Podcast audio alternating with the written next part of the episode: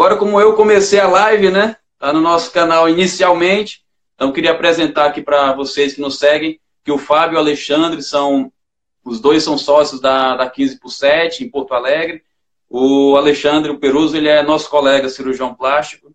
Eles montaram aí uma, uma plataforma de, de ensino médico, assim, de desenvolvimento médico, na verdade, né? Então aí falem um pouquinho de vocês, depois eu falo de mim também, né? Oh, que coisa boa. Pô, primeiro, né, estamos muito felizes de estar fazendo essa live. É a live mais com maior distância aqui da 15 por 7 até hoje, Rio Grande do Sul, Porto Alegre até Manaus, né? Manaus. 4 mil quilômetros e 30 graus de diferença, quase. Pô, aqui, aqui, aqui deve estar 9 graus, 8 é, graus hoje, assim. Quanto é que tá aí a temperatura? Na, geladeira deve estar por aí também, aqui. é aqui quente, aqui. Né? É, verdade. Aqui estou no ar, né? A gente está muito feliz de receber, porque a gente fica muito feliz que, que quando tem um um médico que está tão bem desenvolvido, tão bem sedimentado no, no, seu segmento, né? Que prestigia a gente e quer evoluir mais. Isso aí é fantástico para a gente. Que é mais ou menos uma história parecida com a minha, né? Que eu estava também, notei que às vezes os pacientes estavam diminuindo no consultório devido à crise no país.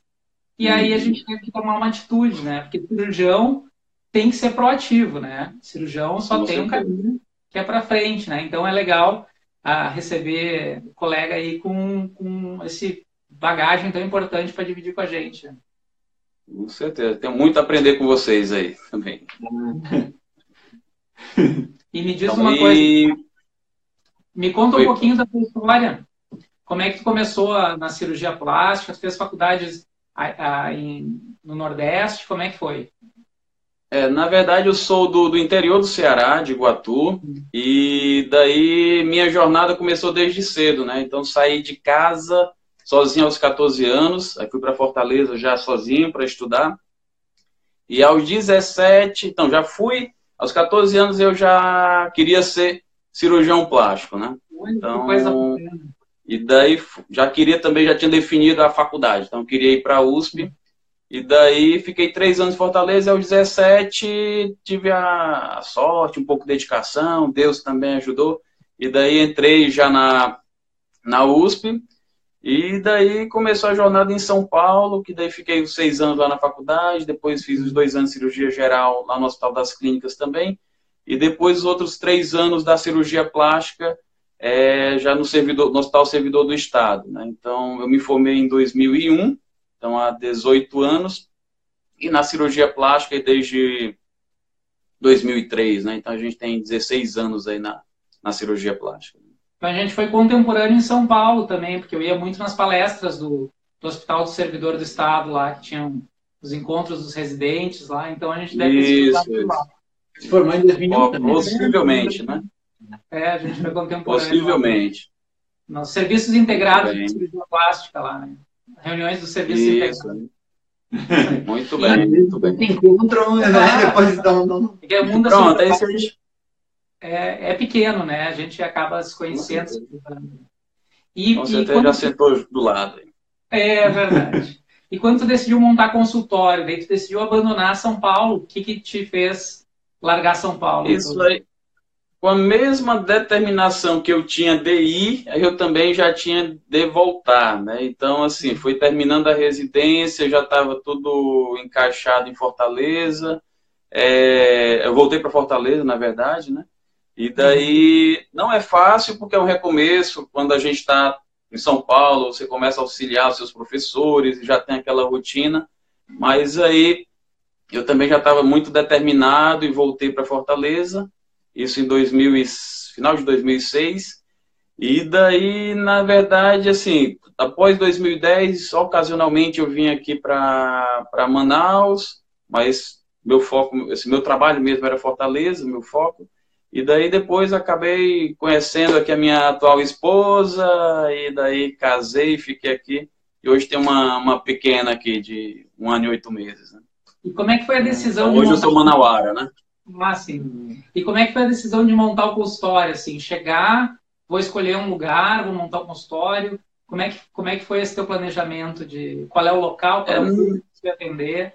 É, aí realmente assim, eu também tive a. Quando eu voltei também, eu já eu iniciei os primeiros passos. É, meu consultório era junto de uma clínica de estética, né? Que daí já pra, já estava nesse, já tinha um público ali, para daí a partir daí eu começar a conquistar o meu.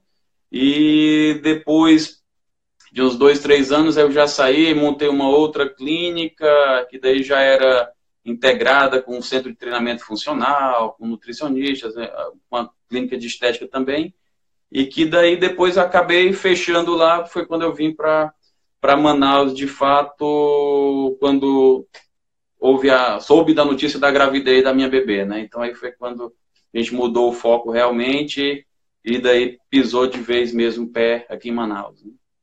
Então você está há pouco tempo em Manaus, definitivamente mesmo dois anos é, que definitivamente é três anos, é, dois anos e meio mais ou menos, né? De que eu fechei a clínica lá, mas a clínica que eu já tinha uma clínica aqui em Manaus também há uns quatro, cinco anos, né?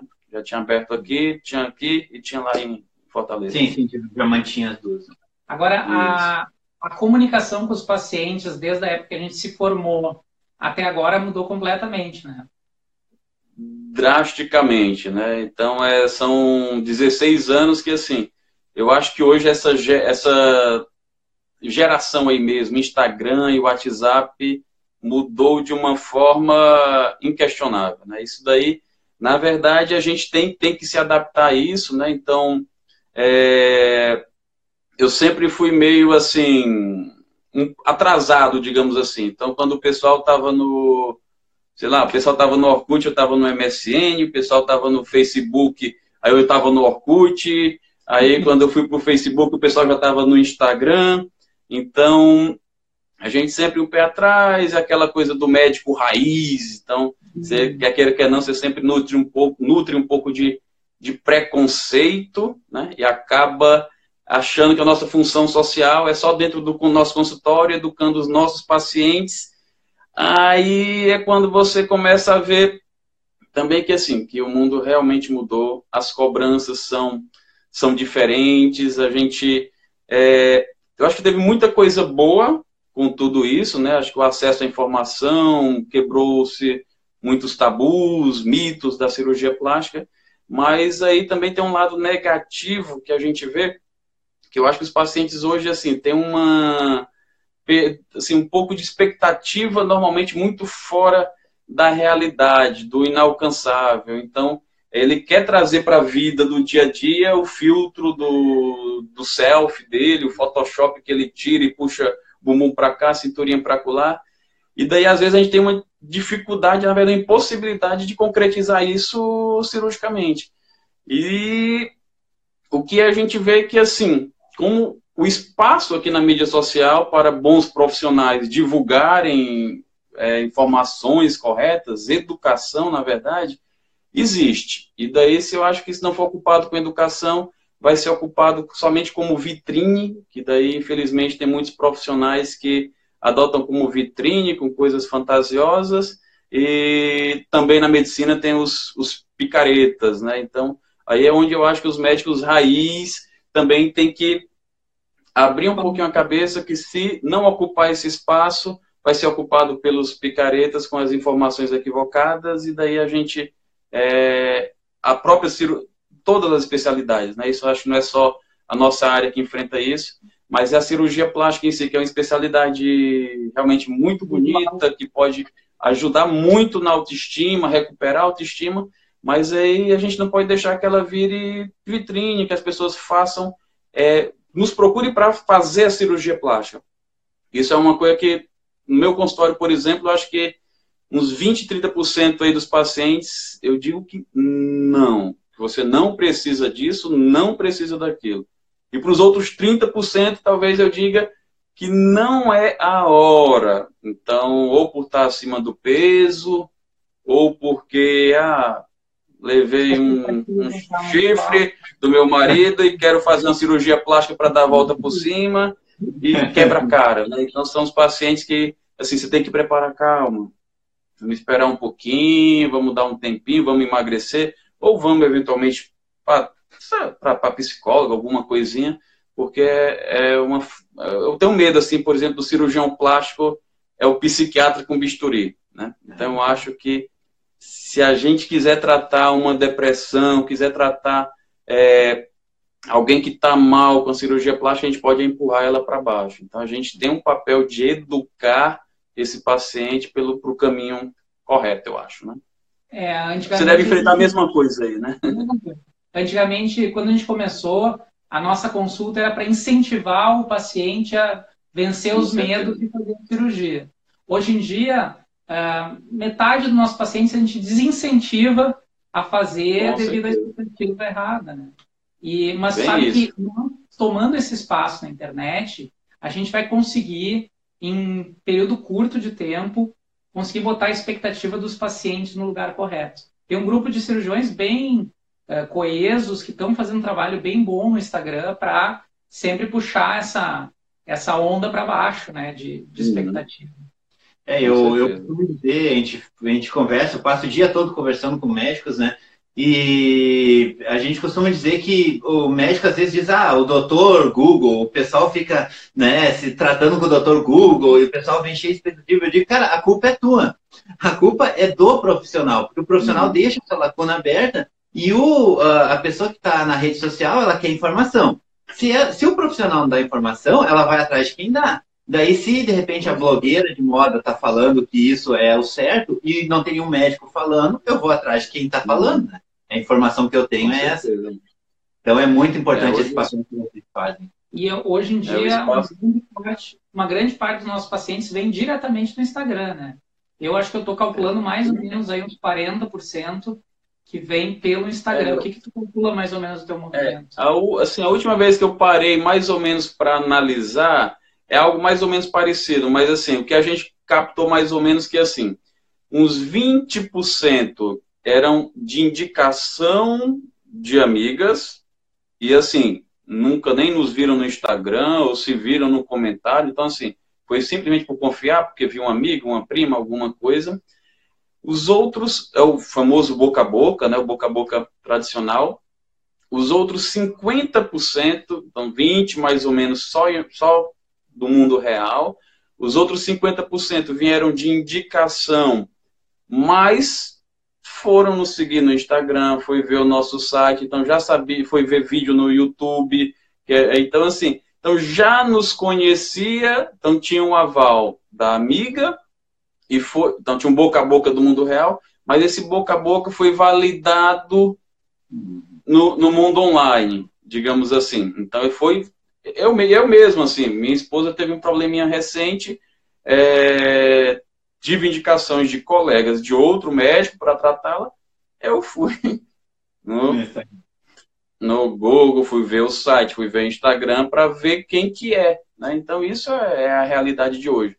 E os outros 30% é, que realmente única e exclusivamente do mundo online, não conhecia absolutamente ninguém que a gente já tivesse atendido.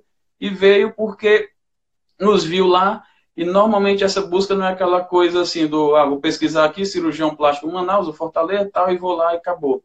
É, normalmente é isso, é aquela coisa que vai acompanhando, né? Então Apareceu vem Apareceu isso, aí já estava seguindo, tava, já vi os vídeos no YouTube, então tem muitas que sentam, doutor, já te conheço, conheço a sua filhinha linda, não sei o quê, fala dos olhos dela e fala dos vídeos, então realmente isso é, é fato, né? Acho que é a realidade e traz uma confiança, digamos assim, de 30, um terço dos pacientes basicamente, que única e exclusivamente do mundo online, e não que os outros 70 não tenham sido validados aqui também, pelo menos os 50 desses 70 veio daqui também, né? E isso é um assunto que é muito pouco discutido nos nossos congressos, né? Teve a Jornada Paulista do Rio Brasileiro do ano passado, que não se trouxe nenhum tema sobre gestão ou sobre marketing dentro da cirurgia plástica. E hoje, tu vê que a maioria dos nossos pacientes, eles têm algum contato com o mundo online. Isso, os chefes dos serviços ainda bloqueiam bastante, né? É, não, não tem trabalhado isso, né? Às vezes foca é, coisas assim que daí merece amplas discussões e tudo, mas fotos antes e depois. Então, como se isso fosse também só. Ah, não pode, não pode, então vamos caçar as bruxas. Não, então vamos discutir, porque hoje não pode, mas aquela coisa que vem acontecendo, né? Não pode, mas tem uma resolução que talvez possa, e tem é, julgamento liminar que agora uma doutora pode, mas aí depois vem isso que não pode, e outras áreas estão estão fazendo, né? Então cabe aí realmente uma ampla discussão nesse sentido das fotos, mas não é só isso, porque também não vai ser, eu acho que a foto em si, ela exerce o papel de vitrine, você pode pegar também um pouquinho para educar, mas acho que é muito mais do que isso, né? Se a gente for focar que o problema é só porque a gente não posta foto, então estamos perdendo espaço, mas eu não acho que é assim. Eu acho que é, se for só isso, talvez a expectativa vá, vá subir, porque é aquela coisa, quem for postar foto, eu também, se um dia postar foto, eu tenho casos excelentes, mas também tenho casos mais ou menos, eu não vou postar os casos mais ou menos aqui. Vamos ser sinceros que ninguém vai, vai fazer isso. Então, isso tem que tomar muito cuidado para não ir elevando cada vez mais a expectativa, o que já é um, um problema, né? E no consultório, quando a gente acaba mostrando antes e depois para os pacientes, que todo mundo acaba mostrando, eu sempre seleciono aquela faixa mais ou menos dos meus casos também. Deve fazer a mesma coisa. Não deve mostrar só uhum. os casos mais espetaculares, assim, porque é um tiro no pé. E na rede social vai ser da mesma maneira. A gente vai acabar mostrando casos bem dentro da realidade para não ser cobrado por isso também no futuro, né? Mas aí, mas aí é onde está um pouco o problema, Peruso, assim. Aí, é, se todos fossem assim, tudo ok. Mas o problema é o paciente saber filtrar isso. Aí você pode ter os casos medianos, porque você quer trabalhar nessa ideia realmente de uma expectativa realista, mas aí o teu vizinho posta só os melhores casos e olhe lá se ele não der uma maquiadinha com, com o Photoshop. Mas eu acho aí... que não mas eu acho que ele não vai se sustentar. Porque tu sabe que as pacientes é. chegam com o celular, doutor, eu quero este aqui que o senhor fez. Então, tu sabe que o mercado hum. seleciona bem. Eu teria medo de postar um Photoshop, porque eu saberia que no dia seguinte ia chegar 10 pacientes ali cobrando. Então, doutor, eu quero esse Photoshop aqui também, né? Não? Então, eu, acho que o mercado equilibra, equilibra. Eu acho que esse ponto é fundamental. Isso acontece em todas as áreas, sempre aconteceu a gente está num momento muito inicial ainda dessa tecnologia de redes sociais. Então, é uma coisa muito nova e as pessoas ainda não sabem lidar, não sabem como tratar com o teu filho. Então, você que tem um bebê, né? Então, você não, não sabe, assim, poxa, vou liberar o celular para minha, minha, minha filha, não vou, qual a idade certa, qual a época. Então, a gente ainda não sabe lidar muito bem e, automaticamente, se a gente não sabe é, educar as pessoas, as pessoas também não sabem se educar sozinhas, né? Então, quando o médico ele, ele começa, quando tem a maturidade, porque o, o médico ele demorou muito para entrar nas redes sociais.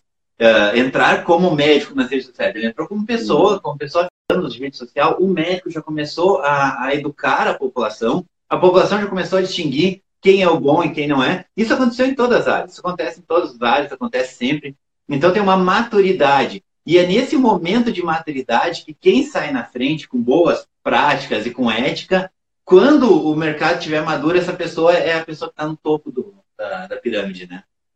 Porque, é, porque um, dos, um dos grandes vantagens que a gente tem é que a gente consegue colocar um conteúdo na rede social que ajuda na nossa própria consulta. Deve acontecer contigo também, porque a gente está sabendo Com vários detalhes do dia, né?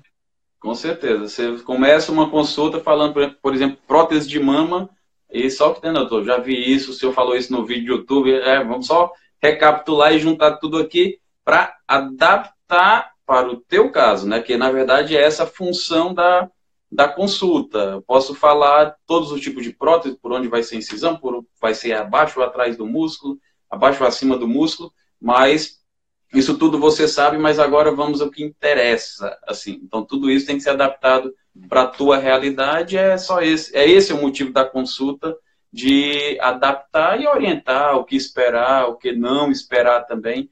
É bem dentro do que se falou, assim, metade da consulta hoje é, é do que não esperar, o que não esperar de uma abdominoplastia. Não acho que, é, infelizmente, muita gente vem porque ah, não quero fazer abdominoplastia porque eu odeio malhar. Aí vai quebrar a cara porque a gente não vai conseguir o melhor resultado e a gente costuma assim até desenhar para os pacientes um, um tripézinho que a coisa funciona assim. Um, é a cirurgia, tem o exercício, tem a alimentação. Então tem que ter esse tripé. É, às vezes compara também com um time de futebol. Então tem que ter o goleiro, tem que ter a defesa, tem que ter o atacante. Faltando um aqui, talvez você não chegue no teu potencial. Então, ou só a cirurgia, ou só a cirurgia e exercício e comendo errado. Então tudo faz parte. E a gente ainda coloca a torcidazinha que são os tratamentos estéticos, né? Então, os tratamentos estéticos funcionam, têm seu resultado, podem empurrar o time para frente, mas aí se você for só contar também com tratamentos estéticos, querer recuperar a sequela de uma, de uma gravidez, com uma flacidez abdominal, e também não vai ter sucesso, né? Isso é muito importante. Né? É, eu acho que essa educação foi o que mais nos ajuda hoje, né? A conseguir falar para um público maior, né? Porque de um em um estava sendo muito difícil mudar a concepção que a, que, a, que as propagandas, que o marketing, em termos de venda de roupa, venda de cosmético, estava formando, né? Então agora a gente está conseguindo atingir um público cada vez maior e conseguindo puxar para a realidade uma imagem que a televisão passava de uma coisa fantasiosa, que o Dr. Ray uhum. e tal, aquela coisa toda, né? Então eu acho Exatamente. que é muito importante esse papel de educar mesmo, né? Quem sabe dentro disso daí essa mudançazinha do Instagram agora, né? Das, das curtidas, né? Então, né? é, que tava uma briga por curtidas, quantos coraçãozinhos ganhava, então quem sabe é, isso daí vem estimular realmente mais conteúdo e, e seja interessante quanto conteúdo, não porque tem um 10 mil é, coraçõezinhos lá, né? É como, é como eu disse, a gente está ainda numa mato, uma maturação de, desse mercado, então não se sabe ainda qual é a rede social ideal, qual é o formato ideal, então se está testando. Então, nós temos um momento que, que o like domina, depois tem um momento que, que agora uh, começa uma briga por, por comentários e começa uma briga maior por seguidores, porque a partir do momento que não adianta, é que nem se for ter um tripé, né? Você tem ali seguidores, curtidas e comentários. A partir do momento que tu tira uma dessas bases, essas duas ganham muita força, porque então é, ainda tem uma questão de maturidade desse mercado, maturidade tanto de quem está usando a, a, rede, porque também se usa a rede de uma forma muito errada, né? Se usa a rede de, indiscriminadamente, o pessoal está dormindo, aumenta a insônia, porque você fica ali até três horas da manhã na, na rede social Com e certeza. tudo. Então, é, tem, tem uma série de coisas que tem que ser acertadas. Mas, como a gente falou, uh, o médico, o papel do médico na rede social hoje é de educador. Esse é o papel do médico. O médico tem que assumir como comunicador do seu trabalho, do, do seu propósito e, e, como educador, não como um vendedor. Quando você começa com antes e depois, essa discussão de antes e depois, essa discussão de, de foto, Photoshop, não sei o quê, é venda. Isso é venda, isso é marketing, uhum. é, isso é publicidade, aquela outra parte do marketing que é focada só em venda, né? O que a gente uhum. faz é criar um, uh, quem você é, o seu propósito, a sua missão, as pessoas têm que entender isso, né? Eu acho que esse é o, é o caminho da, de deixar esse negócio mais maduro. Quando o médico ele começa a mostrar de uma forma é, educar mesmo, sóbria, porque tem, pô, doutor Eliseu educando de um lado, doutor Alexandre educando do lado, doutor X, doutor Y, cada um educando, o mercado fica mais forte, porque a gente começa a entender, não, olha só, eu sei que isso aí que você está falando está errado, porque eu já vi o doutor A, o doutor B e o doutor C, e eles dizem que isso está errado. Então, isso faz com que o mercado cresça, né? E para nossa sorte, uh, os bons médicos entraram primeiro na, na rede social, né? Eu não sei se é o, o algoritmo que me deixa fora dos, dos maus médicos, mas eu tenho acompanhado muitos bons trabalhos assim dos colegas. Né? É, talvez eu não tenha tanta sorte, eu tenho, eu tenho visto muita picaretagem aqui, viu? Mas aqui, pelo menos, tem um pessoal bom aqui entrando, né? Além de alguns pacientes aí que a gente já operou, o doutor Jun também aí, que é parceiro aí, cirurgião, plástico e do trauma, ele está sempre com a gente também, né? Pessoal, é, muito bom. E daí, dentro desse nosso papel de, de educação, e até dentro daquilo que a gente falou, do paciente que vem pela mídia social, é, ontem teve até um caso interessante, né? Teve uma, uma dessas pacientes que veio por, de mídia social mesmo, é, ela veio acompanhada da filhinha dela de 14 anos, 15 anos. Minha linda, né? Mas aí depois eu fiquei refletindo, porque assim, enquanto estava lá com a mãe, ela também interagindo tudo, mas aí depois ela foi saltando, assim, ela, menina linda, 14, 15 aninhos, mas ela já tem um projeto de vida dela, assim, tipo, não, minha primeira cirurgia vai ser o meu nariz, a minha segunda vai ser a prótese, terceira vai ser no. Então, isso é uma coisa também que a gente tem que começar a, a se preocupar, não é? Então, não que a cirurgia plástica não possa ajudar muita gente, mas aí, assim, é tá, tomar um pouco de cuidado disso para a gente não a gente uma criança né uma criança está entrando na adolescência e já está cheio de cobrança um peso e colocando cirurgia plástica como metas de vida né então isso é uhum. nossa função também como trabalhar isso né é, as pessoas estão buscando muito aceitação dos grupos né e a internet ela veio para desnudar isso, sempre foi assim, mas agora a, aceitação das, das crianças ela está sendo uma coisa muito evidente assim. Então a gente tem que botar esse freio porque às vezes a aceitação delas passa pela cirurgia plástica, então tem que mostrar um outro lado, né? É, isso é que assim, a... desculpa, pode falar. Não, não, assim, a gente, a gente não viveu na nossa infância, adolescência, adulto, jovem, a gente não viveu isso, a gente não viveu o Instagram, a gente não viveu o WhatsApp, é, a gente viveu o bilhetinho e olhe lá. Então, coisas, uma outra realidade. E que a gente vê que pacientes da nossa faixa etária aí, quarentona, é, às vezes já tem essa, esse probleminha, digamos assim, da expectativa, da cirurgia plástica enquanto um sonho de consumo, digamos assim. E daí a gente não sabe o que é que vai vir nessa molecada nova aí, né? Então, essa geraçãozinha que está criando, conectada desde os dois anos, três anos no, no WhatsApp, eh, mexendo tudo. Então, o que, que vai vir pela frente é uma coisa que a gente tem que se preparar realmente para lidar com isso daqui a pouco, né? A gente já sofria quando não era escolhido para o time de futebol, tu imagina essa geração que não é essa aceita geração... nos grupos, né? É bem mais potente é essa, ter feito aí. Isso é uma coisa que nós vamos ter que trabalhar muito bem com, com, essa, com essa geração, porque o nível de ansiedade deles aumenta muito, né? A gente talvez não esteja preparado para lidar com esse nível de ansiedade. É porque antes você tinha não, uma atriz, você tinha uma atriz de novela, uma atriz de cinema que era perfeita, mas era inacessível. Então você tem, poxa, aquela pessoa é perfeita, mas tudo bem, ela é uma atriz, ela é tudo isso. Agora você tem como acessível. Você tem, poxa, eu posso ser como aquela atriz, eu posso ser como aquela, né? Principalmente as, as mulheres, né? Mas os homens também estão procurando cada vez mais cirurgia plástica. E, e daí você começa a idealizar, como você falou, você começa a idealizar que ah, eu quero ser exatamente igual àquela pessoa, sendo que ninguém é igual a ninguém, né? Isso é muito complicado. Né? Com certeza. É, isso é uma coisa com que a gente certeza. não está preparado para esse nível de expectativa. Talvez uma não, não parte tá, a gente está tá tentando aprender com, do, do, pessoal da nossa faixa, né? dessa nossa geração. Então a gente tem que evoluir muito. Aí eu acho que é o papel da, da 15 por 7 realmente, porque a gente, é, como eu falei com o Fábio, assim, eu conheci há, há pouco tempo o trabalho de, de vocês, mas aí eu me surpreendi de cara, assim, né? Então, pela entrega que vocês dão, pela é, busca disso daí, de desmistificar, de estimular o profissional e sempre isso, assim, não, não assumindo uma postura de que está vendendo um serviço, muito longe disso, né? Então, trabalho com, com ética aí. E a Ravi aí estão participando, a Renata e Doutor Silas Sim, é também. É.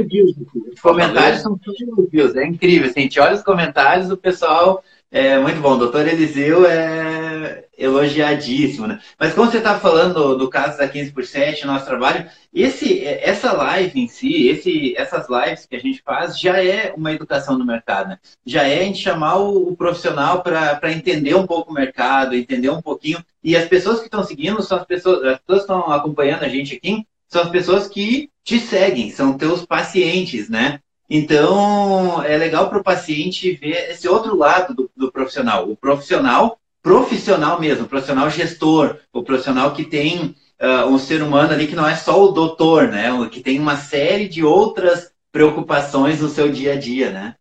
Tem uma emissora aqui no Sul que tinha uma, um slogan que era o seguinte, ó. Para você, para fazer o que você vê, a gente faz muita coisa que você não vê. E é justamente isso. Né? A nossa. 60% do nosso, são... é, 60% do nosso trabalho hoje é, é preparar para acolher esse paciente. Né? Com certeza. Quando que começou a jornada de vocês na, na 15 por 7? Assim? A 15 por 7 é recente. A 15 por 7 ela começou agora em 2019. Então, a gente já vem de, de jornadas. Eu venho do marketing já desde de 2005, 2006, que eu venho trabalhando com marketing digital, totalmente digital e tudo. E só que eu vinha de outra área, eu vinha da área do turismo e acabei encontrando o doutor Alexandre, que tinha essa necessidade aqui em Porto Alegre de, de melhorar a parte dele de marketing digital. E daí a gente foi descobrindo, eu fui me apaixonando por esse mercado, porque eu não sou médico, né? Eu venho da, eu sou do marketing, minha formação é marketing. Dá para ver pela minha postura toda, né? Uhum. E, e, eu acho que fechou muito bem, porque eu tinha um conhecimento que o pessoal do que a medicina, é, vocês são talhados, né? Então, quando você começa a estudar, você começa a criar um, uma estrada, né, para seguir. Então, todo mundo tem que pensar mais ou menos dentro daquela estrada. Quando você sai muito daquela estrada, os colegas já caem em cima, né? Vocês têm essa, essa coisa muito forte. Então, eu vinha de um, de um, de um outro conhecimento, o doutor Alexandre tinha uma necessidade, a gente começou a trabalhar junto, fazendo uma consultoria, começamos a trabalhar e descobrimos que tinha esse potencial de, poxa, acreditamos que junto a gente podia fazer muito bem para a sociedade em geral, né? A partir do momento que a gente tivesse essa visão unificada, a gente poderia mudar realmente como está acontecendo hoje a história. A, gente a plataforma que... já está a plataforma já está absurdamente rica, né? Os conteúdos ah, vocês produzindo há um, há um bom tempo, né? Que ótimo, né? A gente, a gente trabalha bastante. E a gente sabe que se a gente capacitar os colegas, a gente tem um potencial muito grande de mudar a medicina, né? Porque a gente sabe que a medicina vai arrumar para uma, uma área digital muito forte nos próximos tempos, com telemedicina, e o próprio paciente esclarecendo dúvidas através de vídeos. E a gente viu que aqui no, a gente está pouco capacitado. Então eu procurei o Fábio até para me capacitar. E a gente viu, vamos, vamos trazer os colegas para esse projeto aí.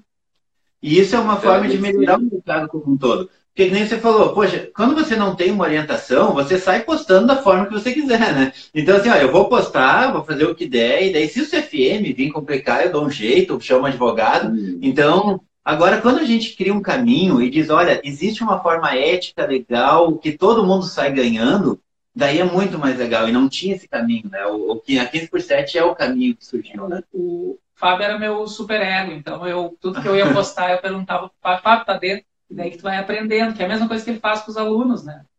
É, eu continuo, doutor Eliseu, a gente conversa mais sobre uh, alguns outros assuntos, algumas coisas de produtos. Doutor Eliseu tem uns e-books e tem um trabalho bem legal também, mas eu passo o dia todo ali, o pessoal manda, Fábio, o que, que tu acha desse vídeo? Devo postar ou não devo postar esse vídeo? E eu acho legal, porque isso cria um filtro, né, também. Olha, legal, não é legal, acho que é bacana. E a gente vai acabar criando especialistas né, na, nessa área, que é o nosso ah, objetivo. A forma que vocês desenharam assim, realmente é muito interessante, né? E a gente vê esse comprometimento assim, com, com a ética né, de vocês. E realmente, assim, por exemplo, dicas, assim, vocês estão adotando toda a plataforma do WhatsApp e tudo, dicas, nos dicas que somam lá do, da fotozinha envelhecida. Então, eu Nessa, tá, deixa, eu, deixa eu envelhecer aqui também e jogar, né? Então, e, então é interessante, realmente você vai. Live também é uma coisa que eu nunca nunca entrei, né? Minha primeira live também, sou debutante aqui, mas realmente muito interessante, né? E o que a gente ama nas lives é justamente isso aqui, é justamente a gente estar tá aqui ó, e conseguir ver o pessoal. Pô, parabéns a vocês, estão aprendendo coisas que eu nem sabia, né? Aqui, a RAV, profissionalismo, determinação. Então o pessoal vai conversando, eu acho que isso é muito legal, porque primeiro que a gente já consegue ver o pessoal conversando entre eles aqui, né? Olha só, concordo, super competente, atencioso. Parabéns pela equipe do 15 por 7. Ah, aqui o Real Ferraz, Alexandre Aí, Ferraz. Uh, outro outro uh, cirurgião plástico excelente também, o Alexandre Ferraz. Então isso é muito legal uh, da live, justamente essa interação que a gente tem perto, né? Até recomendo você a fazer lives com seus pacientes. O doutor Alexandre tem feito stories e lives com os pacientes, onde você vai responder as perguntas do paciente. Eu acho que isso deixa Isso é muito legal, assim, dá uma intimidade bacana. A gente aprende muito com eles, né? Com os pacientes também. Com certeza. Com certeza. Tudo é troca, é né? Legal. Bom, uh, o Instagram permite que a gente fique apenas uma hora, né, fazendo a live. Que é um... O resto a gente faz um congresso aí no, novembro. Sim, que nem Com a gente está falando da, da, própria questão da hype de, de envelhecer e tal, esses negócios, né? Isso, uh, e a questão dos likes também. Uh, inclusive, eu até vou mandar o material para vocês amanhã no, no 15 por 7 lá no, no Telegram. Justamente sobre essas questões que elas são muito, muito interessantes da gente participar, porque isso acaba fazendo com que o pessoal se una, mas participar de uma forma legal, como é a forma que você postou. O Alexandre postou um ao oposto, onde todo mundo está ficando velho e ele está ficando jovem, né? Então, então assim, eu acho que é legal que gera essa brincadeira, gera esse engajamento, mas ao mesmo tempo a gente mostra que existe um ser humano atrás daquela mesa, né? Porque durante muito tempo o médico foi também inalcançável. Pô, o doutor, o doutor, se o doutor falou, tá falado. Então tinha aquele, aquele distanciamento, né? O doutor era o doutor. O doutor não tem vida, o doutor não tem, ele vive dentro de um, de um mundo paralelo, né? E hoje, com a rede social, com a live, com o Instagram, com essas Você consegue compartilhar um pouquinho, né, do teu, do teu dia a dia, o segredo tá, tá em dosar, né? Que daí tem gente também que perde a noção, né? Muita selfie é. regata. Agora com a diminuição dos likes, agora saindo os likes ali, as selfies tendem a diminuir também. se não tem like, a selfie não tem graça, né? Quem sabe, e né? E aqui no sul tá frio, então tem menos selfie de regata aqui também. É. Essa época tá mais tranquilo. Oh, Manaus é também, Fortaleza, então é só biquíni, né? É, mas aqui é quente. É, assim, na verdade, eu só troquei. A diferença, os dois são quentes, lá é mais seco, lá tem brisa que não tem. Mas eu só troquei água do mar por água de rio, né? Água sal, sal doce aqui. É muito bom tudo, né? Bom, e é para os profissionais da saúde que estão assistindo a gente, para os médicos que estão assistindo a gente, duas perguntas. A primeira pergunta, vale a pena? Para quem está estudando hoje, eu estou pensando, pá, legal, estou vendo vocês aí, eu, eu não sei se vale a pena ser médico ou não. Vale a pena ser médico? É, na verdade, eu não me vejo de, de outra forma, né? Então, talvez porque eu decidi muito cedo, acho que com 5, 6 anos decidi, não sou de família de médico, mas desde pequeno falava e já definia assim, 14 anos já sabia que queria ser cirurgião. Minha dúvida é se, se seria sanfoneiro ou, ou médico, mas aí não tem um dom musical realmente. Ainda hoje Ultimamente eu estou tentando na bateria aqui, né? Mas aí realmente não tem um dom musical, aí então, médico mesmo, não tem outro jeito, né? É muito bom, muito gratificante. Doutor Flávio Quinali aqui também, uh, parabenizando, tem outro grande cirurgião plástico e outra pessoa que faz muito pelo, pela cirurgia plástica dentro da internet, né? Doutor Flávio também tem um podcast excelente, né? No YouTube, eu sigo todos os vídeos do Dr. Flávio. Também YouTube. Ó, isso é muito legal, porque a gente acaba criando uma comunidade de médicos. O Dr. Flávio está devendo uma live para nós aí. A gente cria uma comunidade de médicos, isso é muito legal, né?